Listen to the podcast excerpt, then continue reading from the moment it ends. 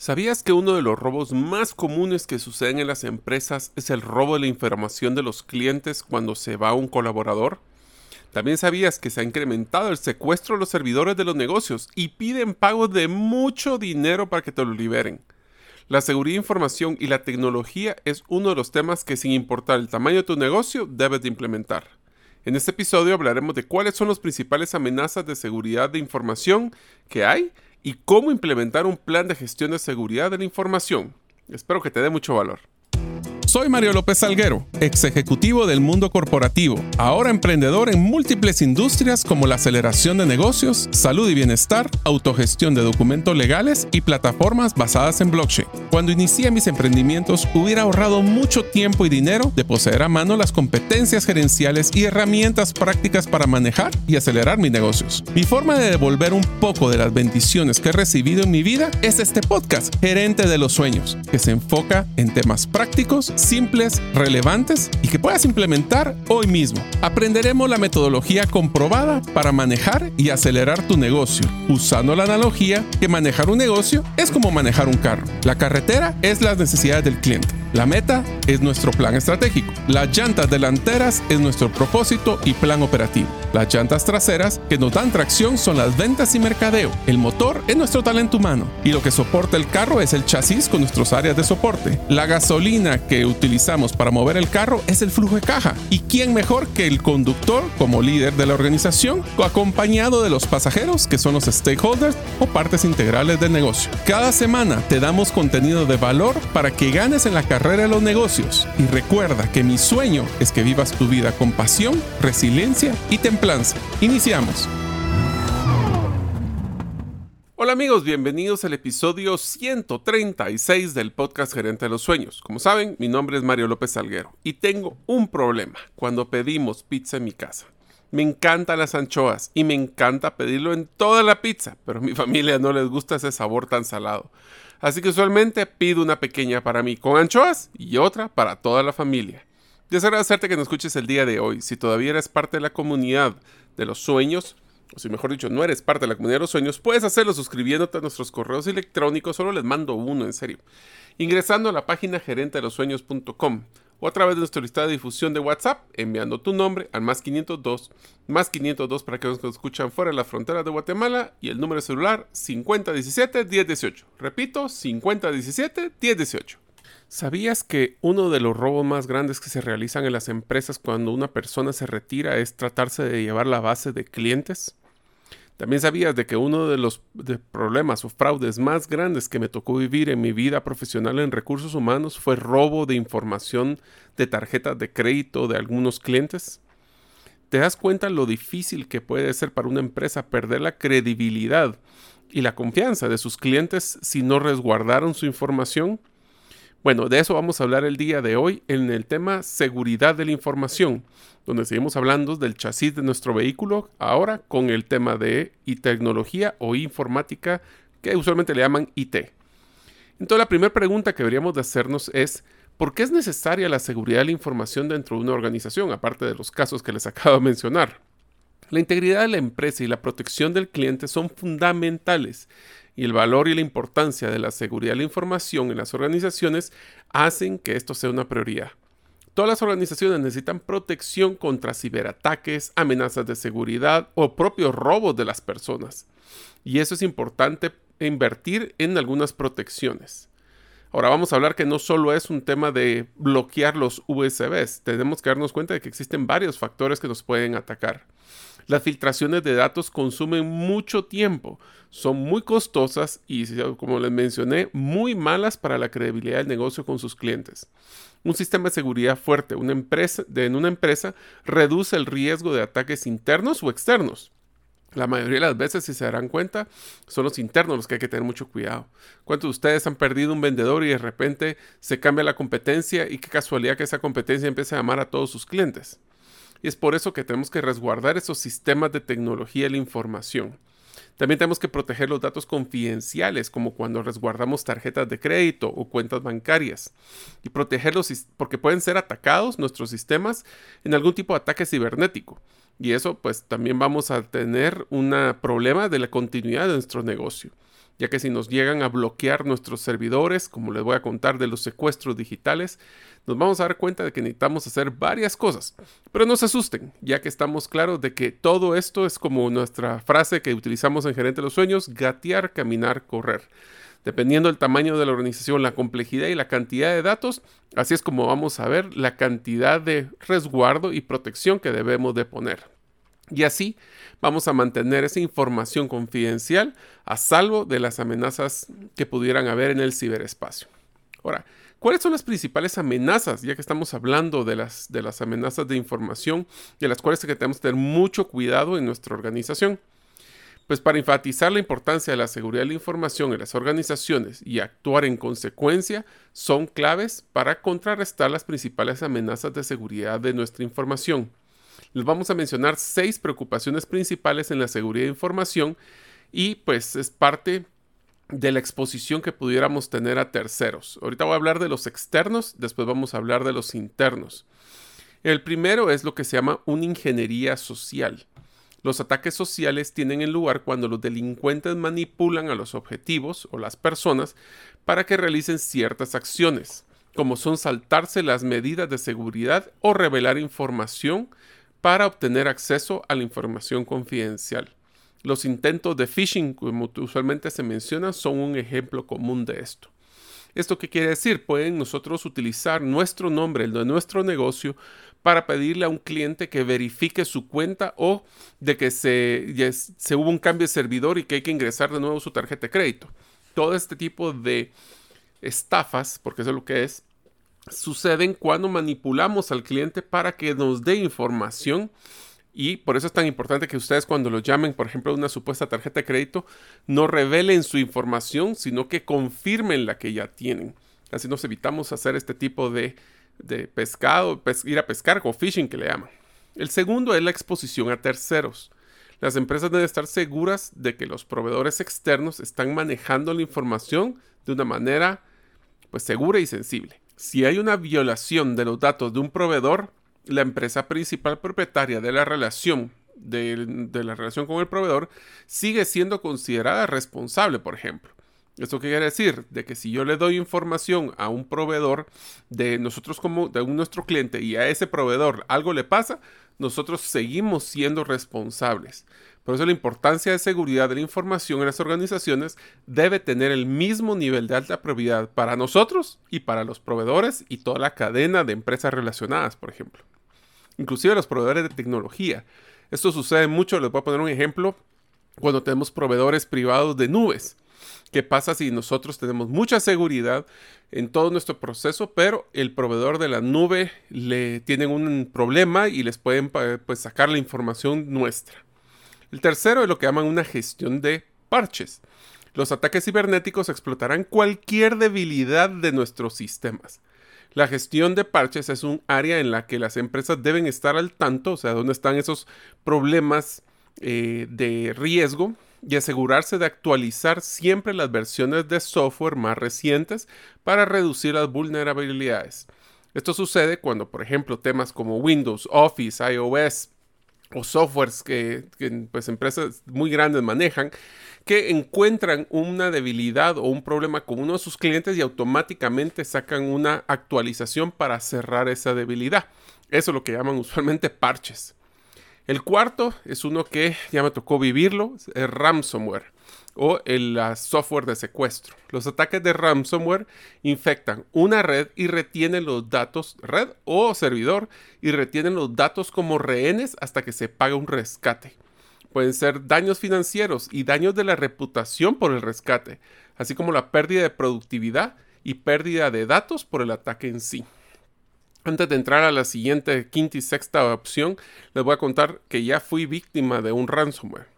Cuando estaba trabajando en una institución, me acuerdo que estaba de viaje, era el gerente general, y me llamó el, encargado de informática para contarme de que había colapsado o se había quemado el servidor principal.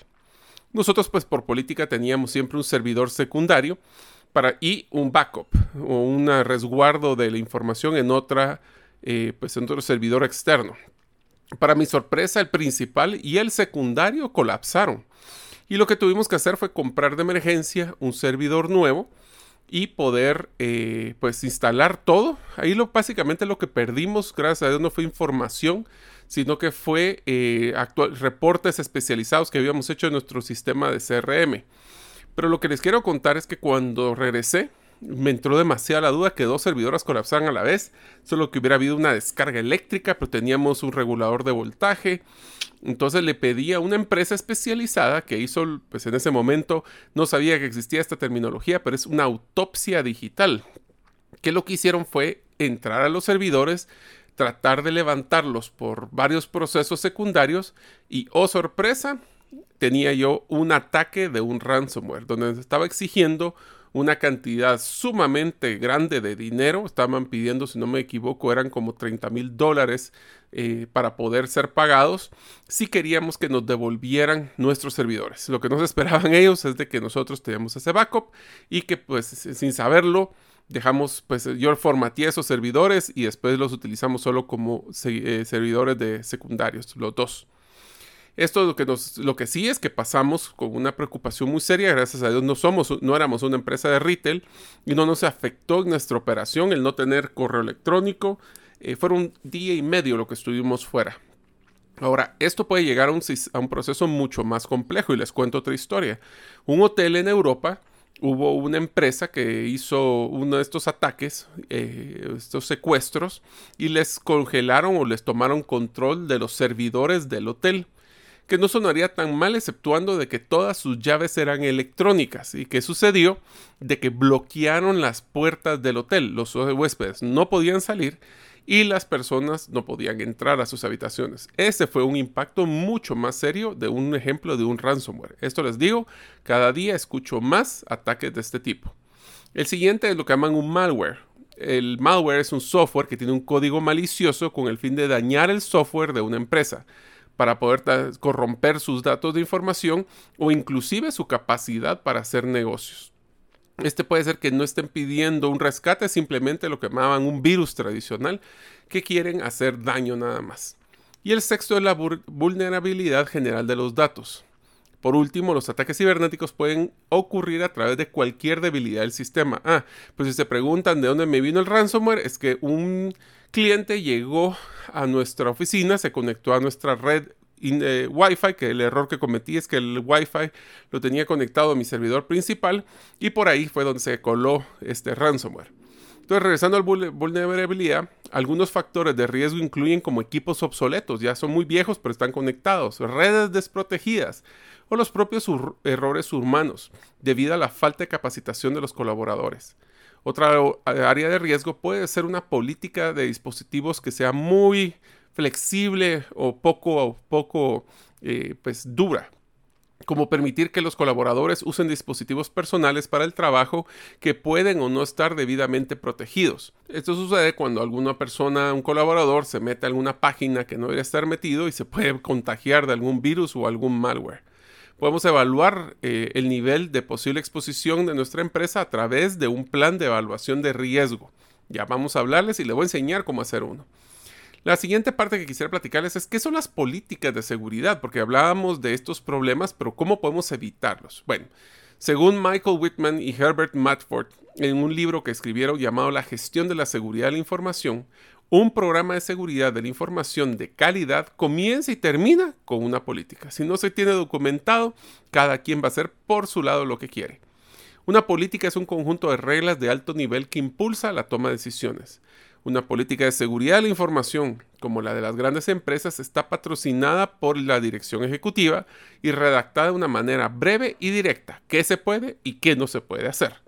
La política debe considerar la cultura de la organización, sus factores de riesgo, que tanto estamos expuestos. Si soy una empresa pequeña y lo único que tengo es mi base de datos, un Excel donde manejo todos los eh, nombres de mis clientes, pues por empecemos poniéndole un código de seguridad. Saben que en los Excel sí se puede poner un password para que nadie que no tenga ese password eh, lo, lo pueda hacer utilicen a veces una política muy sencilla como cambiar ese password cada cierto tiempo. ¿Quién tiene acceso a ese password?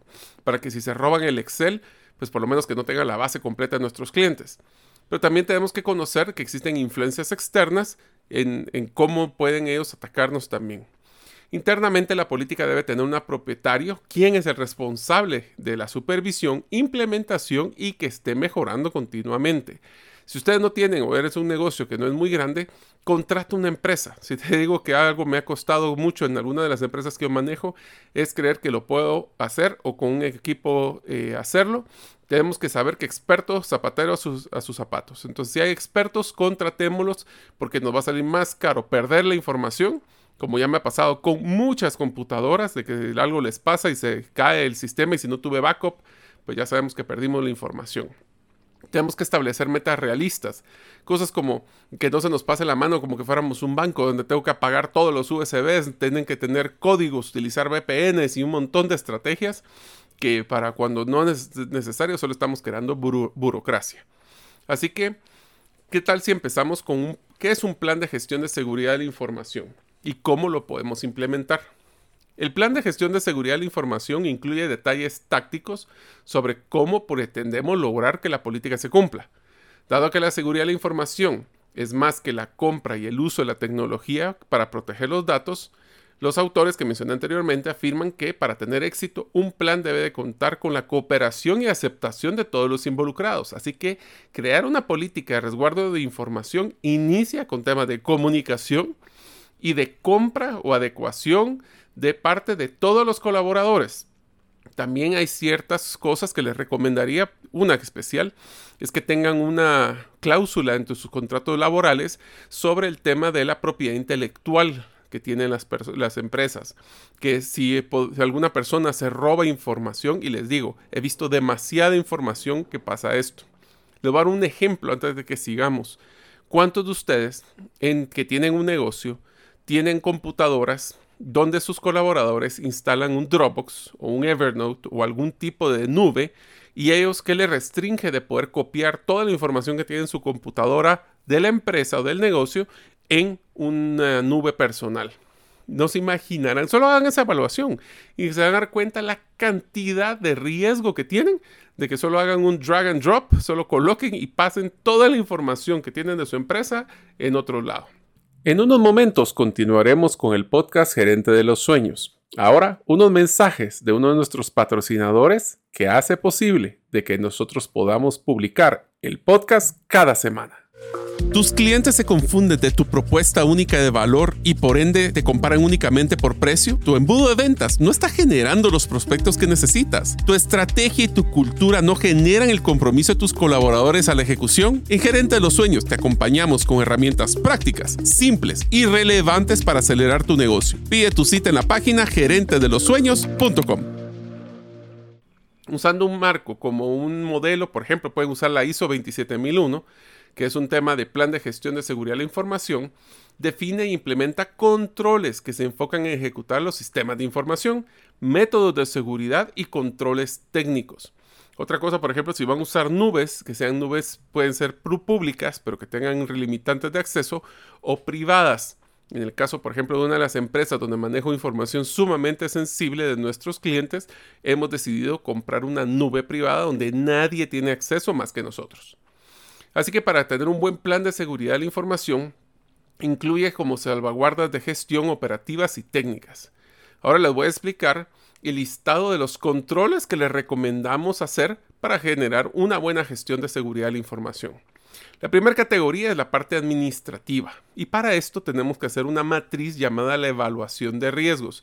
Si ustedes quieren recibir la infografía eh, donde está esta matriz, que se las voy a escribir ahorita y ahora la, van a poder ver dentro de la infografía que mandamos. Recuerden ser parte de, los miembros de la comunidad de los sueños en, eh, pues ingresando a gerentelosueños.com o a través de WhatsApp. Entonces, ¿cómo es que se maneja esta matriz? Consideren la clasificación del riesgo. Un riesgo bajo, pues es un riesgo que puede ser aceptable y la conclusión es que yo podría proceder porque el riesgo es mínimo. Un medio, una clasificación de riesgo medio es lo que llaman un TABRP, tan bajo como sea razonable posible, razonablemente posible. Pues tenemos que hacer ahí en ese caso tomar ciertos esfuerzos para mitigar este riesgo. El siguiente nivel o nivel 3 es un nivel alto, que es generalmente aceptado, pero hay que buscar apoyo para poder evitarlo. Y el último es lo que llaman un extremo, o el número 3, o sea, 0, cero bajo, 1 medio, 2 eh, alto y 3 es extremo, que es intolerable. Y en ese caso, si estamos pensando hacer algo, mejor ponemos ese evento en espera. Entonces, si ya tenemos este tipo de, eh, de idea del riesgo, vamos a hacer una matriz donde arriba tenemos la severidad, que es el aceptable, tolerable, indeseable e intolerante, y la probabilidad, que es poco probable o improbable, que es posible, que el riesgo es probablemente que suceda, o que es seguramente probable que el riesgo es que va a ocurrir. Entonces, ¿cómo podemos saber si es aceptable, medio, alto o extremo, que es la decisión que tenemos que tomar? Es qué tan severo es y qué tan probable es. Por ejemplo, agarremos los dos extremos. Si un evento o una acción que vamos a hacer es pocamente probable y realmente tiene una severidad donde es aceptable y tiene poco o ningún efecto, pues tiene una clasificación de riesgo bajo y podemos proceder. En un caso intermedio, por ejemplo, si es posible que suceda algo, pero tiene una severidad indeseable con un impacto grave en el curso de acción o resultado, pues ya se considera un nivel alto que es, aunque sea un nivel generalmente aceptado, tenemos que buscar eh, pues apoyo para ver cómo manejamos ese riesgo. El extremo más grande es probablemente va a ocurrir y va a tener un riesgo, una severidad intolerable. En ese caso hay que poner una pausa inmediata porque es extremo la clasificación de ese riesgo. Una vez que tenemos estas pequeñas matrices donde hacemos una evaluación de que si voy a implementar, por ejemplo, un sistema en la nube, el pues, sistema en la nube es que puedo, agarramos el ejemplo de esta matriz, qué tan probable es que me la hackeen. Bueno, es posible, o sea que estamos en un nivel intermedio y tendría un nivel indeseable, porque puede tener un impacto grave en el curso de la acción o resultado, lo cual me lleva a un nivel 8 o un nivel sumamente alto. En ese caso, tengo que buscar un apoyo de alguien externo para que eso no suceda. Una vez que yo definí cuál es la evaluación del riesgo, tengo que planificar cuáles serían las acciones y aquí sí mal piensen, por favor, qué es lo que puede suceder. También tenemos que adquirir los sistemas y servicios. Otra cosa que también sucede mucho es cuántos de ustedes tienen eh, un antivirus activo en su computadora, en todas las computadoras. Suena que es muy lógico, pero a veces no lo tenemos en la recepcionista y a través de la recepcionista o la persona de que está en el campo, por ejemplo, y a través de eso puede entrar un virus y a veces lo que más nos sucede es que tenemos un virus o antivirus que ya se venció y no está protegiendo. También tenemos que buscar certificación, acreditación y evaluación con un tercero que nos haga un análisis de seguridad. Miren, yo se los invito a que hagan un análisis o contraten una empresa que haga un análisis de riesgo de su sistema. Les van a sorprender la cantidad de hoyos que existen en ese sentido.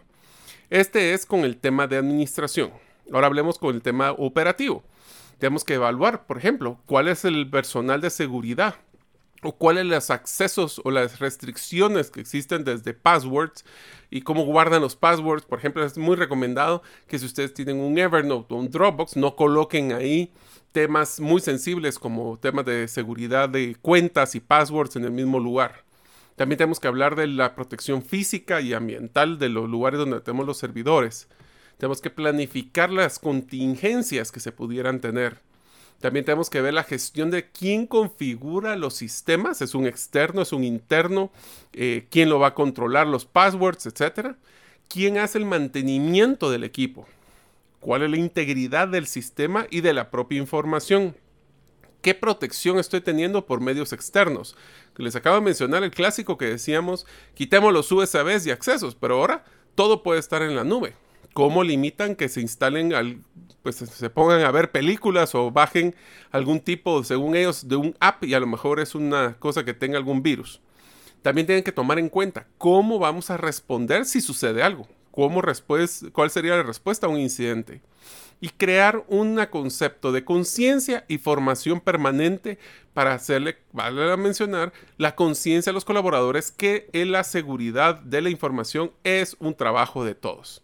La siguiente categoría es la parte técnica tenemos que hacer una identificación y autenticación de cada uno de los usuarios. Otra cosa que también me pasó ya recientemente, eh, de repente me estoy dando cuenta de que una persona que ya se retiró hace como un mes de la empresa todavía tenía acceso a su correo electrónico de la empresa.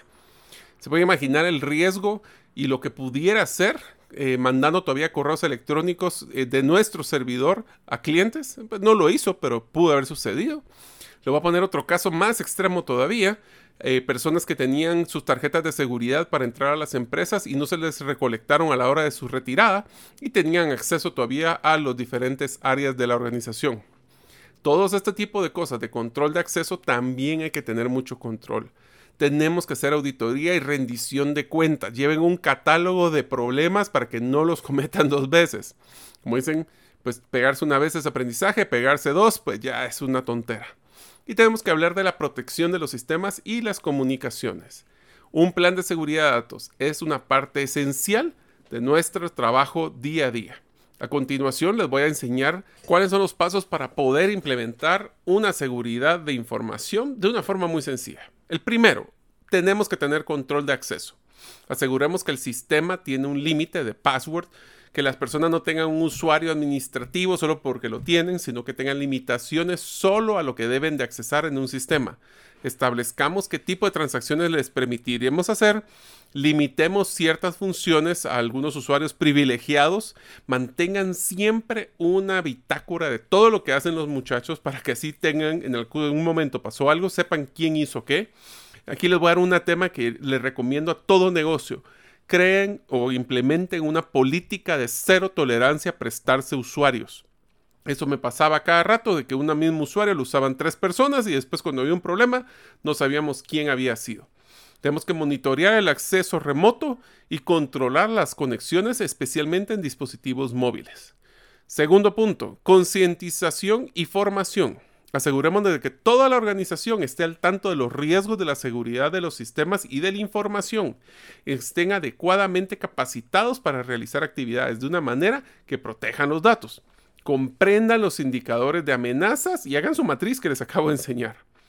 El tercero, hagan auditoría y pidan rendimiento de cuentas. Asegurémonos que la organización tenga un sistema continuo de monitoreo sobre cualquier actividad inusual o no autorizada en el sistema. Pegan las alarmas y qué debo de hacer entonces si se dispara una alarma. Cuarta, gestión de la configuración. Establezcamos y mantengamos unas configuraciones de referencia en todo el sistema, incluyendo control y la supervisión de software instalado por usuarios. Aquí no se vale que de repente bajaron una aplicación y, oh sorpresa, tenía un ransomware. Quinto, identificación y autenticación. Asegurémonos que el sistema puede identificar a los usuarios y los dispositivos del sistema, no el genérico de terminal tonta de que a saber ni qué, cuál de todas es. Impongamos una complejidad mínima, por ejemplo, contraseñas. Aquí hay un criterio que tal vez les recomiendo para cuando hagan sus contraseñas y si le pego alguna de las que ustedes tienen actualmente, aguas. O tengan mucho cuidado, como diríamos en Guatemala. Número uno, no utilicen palabras que sean comunes, menos que sean su nombre, menos que sean la empresa utilicen mayúsculas, minúsculas, símbolos y números, no menos de idealmente 8, 8 eh, mínimo, ideal 10 caracteres y mejor si son algún tipo de aleatorios. Uno. Y dos, cuando tengan ese password, tengan mucho cuidado no lo apuntarlo en un post-it y ponerlo en su monitor, como lo he visto en algunos casos. 6. Realice una respuesta al incidente establezca un sistema de rastreo, documentación e informe de incidentes que pueda haber comprometido la seguridad y comprobemos la capacidad de la organización para ver cómo respondería si sucede algo. La séptima, tenemos que hacer mantenimientos, actualizaciones y pago de sistemas. Yo sé, es una carga financiera, pero peor carga sería perder tu base de datos de tus clientes tenemos que hacer mantenimientos continuos a los sistemas, a las computadoras y mantener actualizados esos parches que mencionamos anteriormente para que no se nos cuelen por ahí.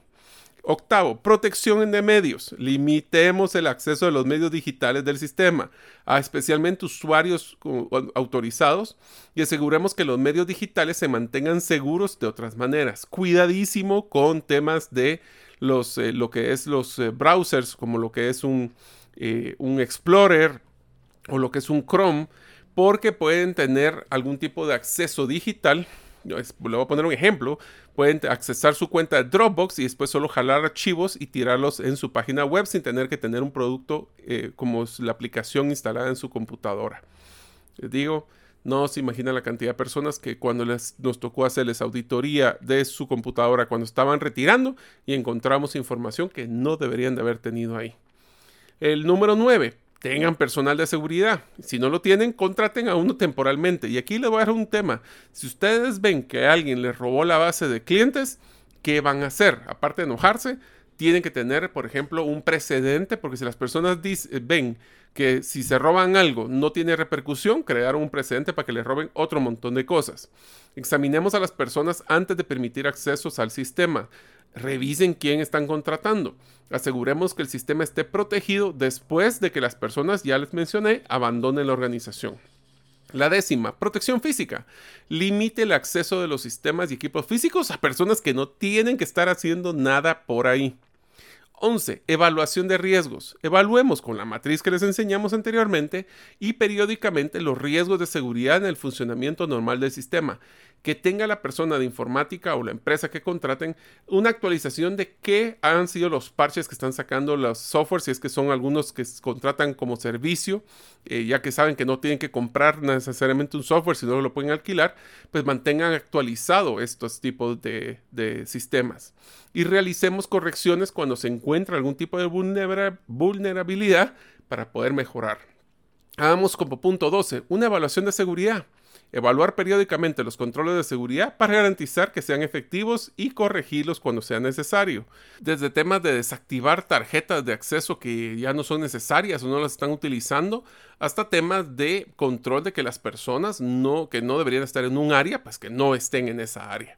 Número 13. Protección de sistemas y comunicaciones. Supervisemos y protejamos las comunicaciones desde afuera de nuestro sistema. Y les acabo de poner el ejemplo de lo que me pasó con el internet de un cliente que se quiso conector. Si van a tener una, este es un ejemplo de lo que podrían hacer, es que si van a tener una red inalámbrica para que los eh, clientes accesen, que sea una red totalmente independiente de la que ustedes utilicen.